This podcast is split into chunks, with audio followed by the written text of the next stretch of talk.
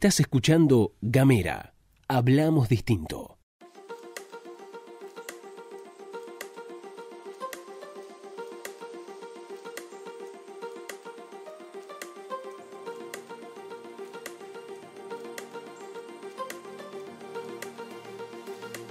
Hola, bienvenidos otra vez a Bitácora Podcast, a este nuevo capítulo de este espacio en el que hablamos de todo un poco.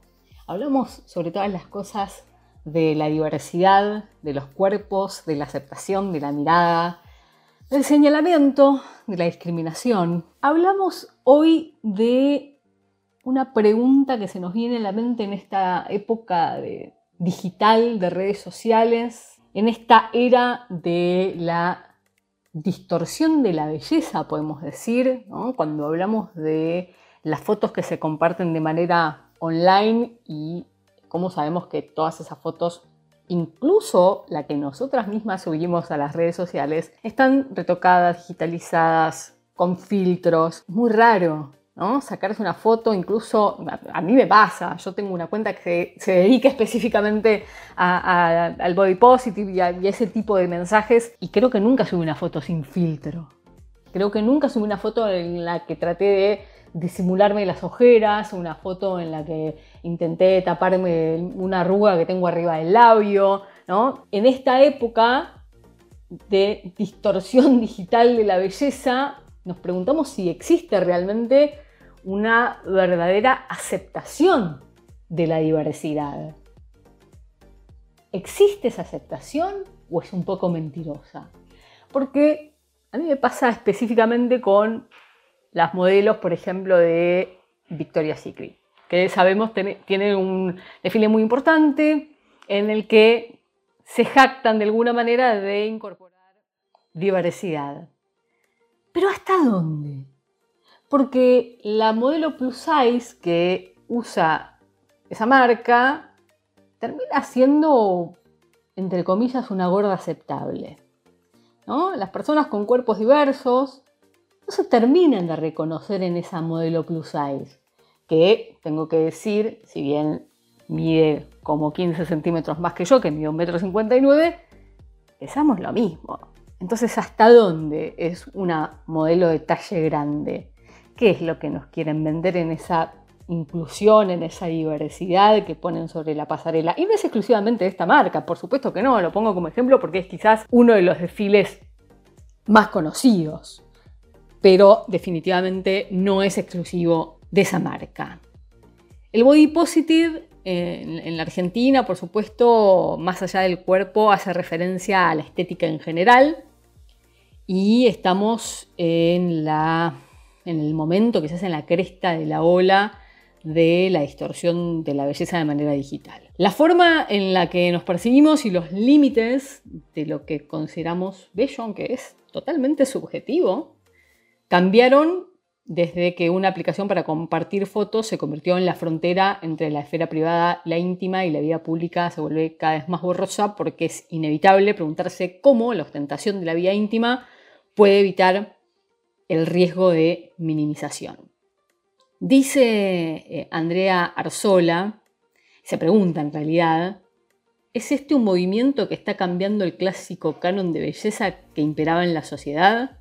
Esta democratización no es más que algo bueno para crear una fotografía de belleza poderosa y evocadora en las páginas de las revistas, pero más que nada requiere un ojo responsable e inteligente. Y a mí me parece un recontra mensaje porque lo hablábamos en un capítulo anterior, ¿no? Hay tanto retoque y tanta demanda sobre cómo se tienen que ver los cuerpos, sobre todo los cuerpos de las mujeres, que aún cuando se eligen modelos diversos, cuerpos gordos, personas con alguna discapacidad, con este, algún detalle en la piel.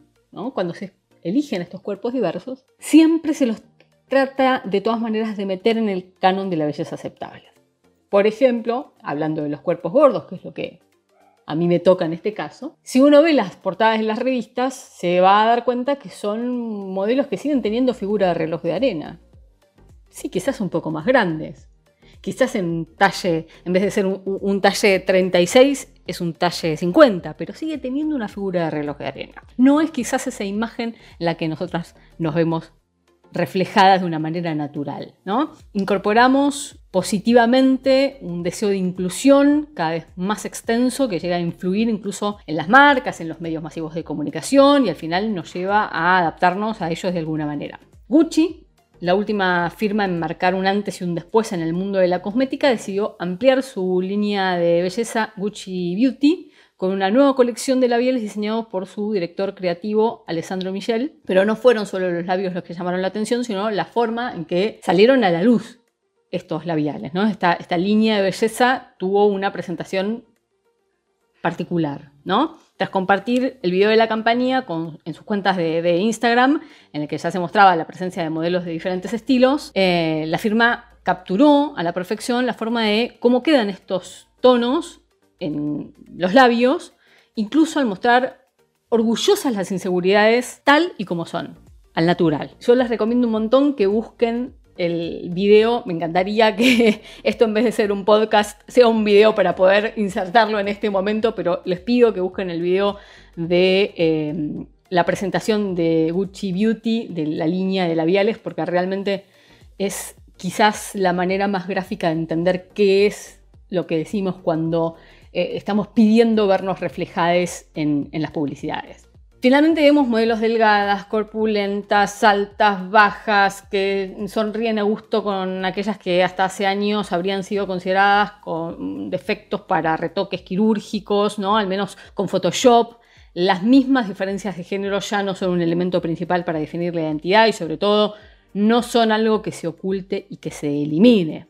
La anulación de los géneros, la heterogeneidad de los cuerpos, la forma de la belleza, grupos étnicos, orígenes, son un logro que está cambiando los cánones estéticos de la vida contemporánea y que comienzan a modificar los códigos culturales de identidad de las personas en términos de inclusión, de apertura y de diálogo. Y yo creo que acá hay una clave, ¿no? Diálogo. Cuando estas cosas empiezan a salir de los medios y empiezan a salir de las redes sociales y de repente el tema sale cuando te sentás a tomar algo con una amiga o en la mesa familiar o en el lugar de trabajo, es ahí donde se hace el clic y donde se rompe la barrera.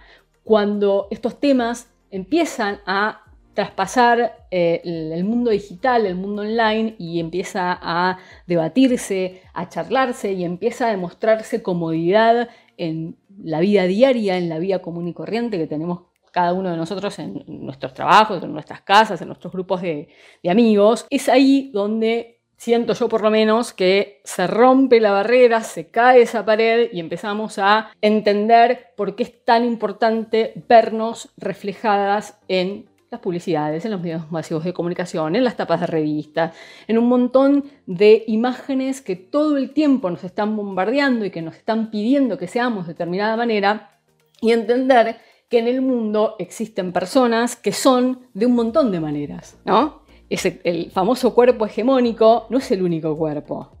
Y yo no, me quiero meter, y esto quizás lo charlemos en algún otro capítulo, no me quiero meter en el concepto de cuerpo real, porque si no, ¿qué son el, resto? Cuerpos extraterrestres, cuerpos de dibujitos animados. Pero insisto, esa es, tema de discusión para otro momento. Em, claramente, eh, el hecho de poder entender que necesitamos vernos reflejadas por el simple hecho de que esos cuerpos y esa diversidad simplemente existe, es ahí donde se rompe la barrera y podemos además empezar a entender que lo están tomando los medios, quizás primero porque vende.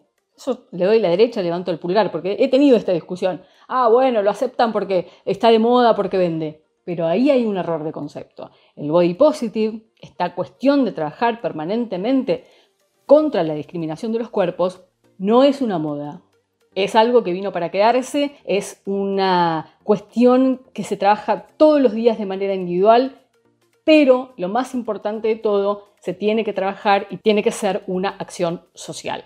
Porque si no hay un cambio social, si no hay un cambio general, entonces todo el trabajo individual, este podcast, la página o cualquier persona que haga fotos, videos, canciones, lo que sea, no servirían absolutamente para nada. Si no hay un cambio estructural, un cambio social, un cambio de educación, un cambio en el chip que traemos eh, cada uno en nuestras cabezas, claramente ningún trabajo va a servir de nada. Como siempre, los espero en las redes sociales. Me encuentran en Facebook como La Bitácora de la Gorda, en Instagram como Bitácora Gorda. Mi nombre es María Fernanda Rossi y los espero en el próximo Bitácora Podcast.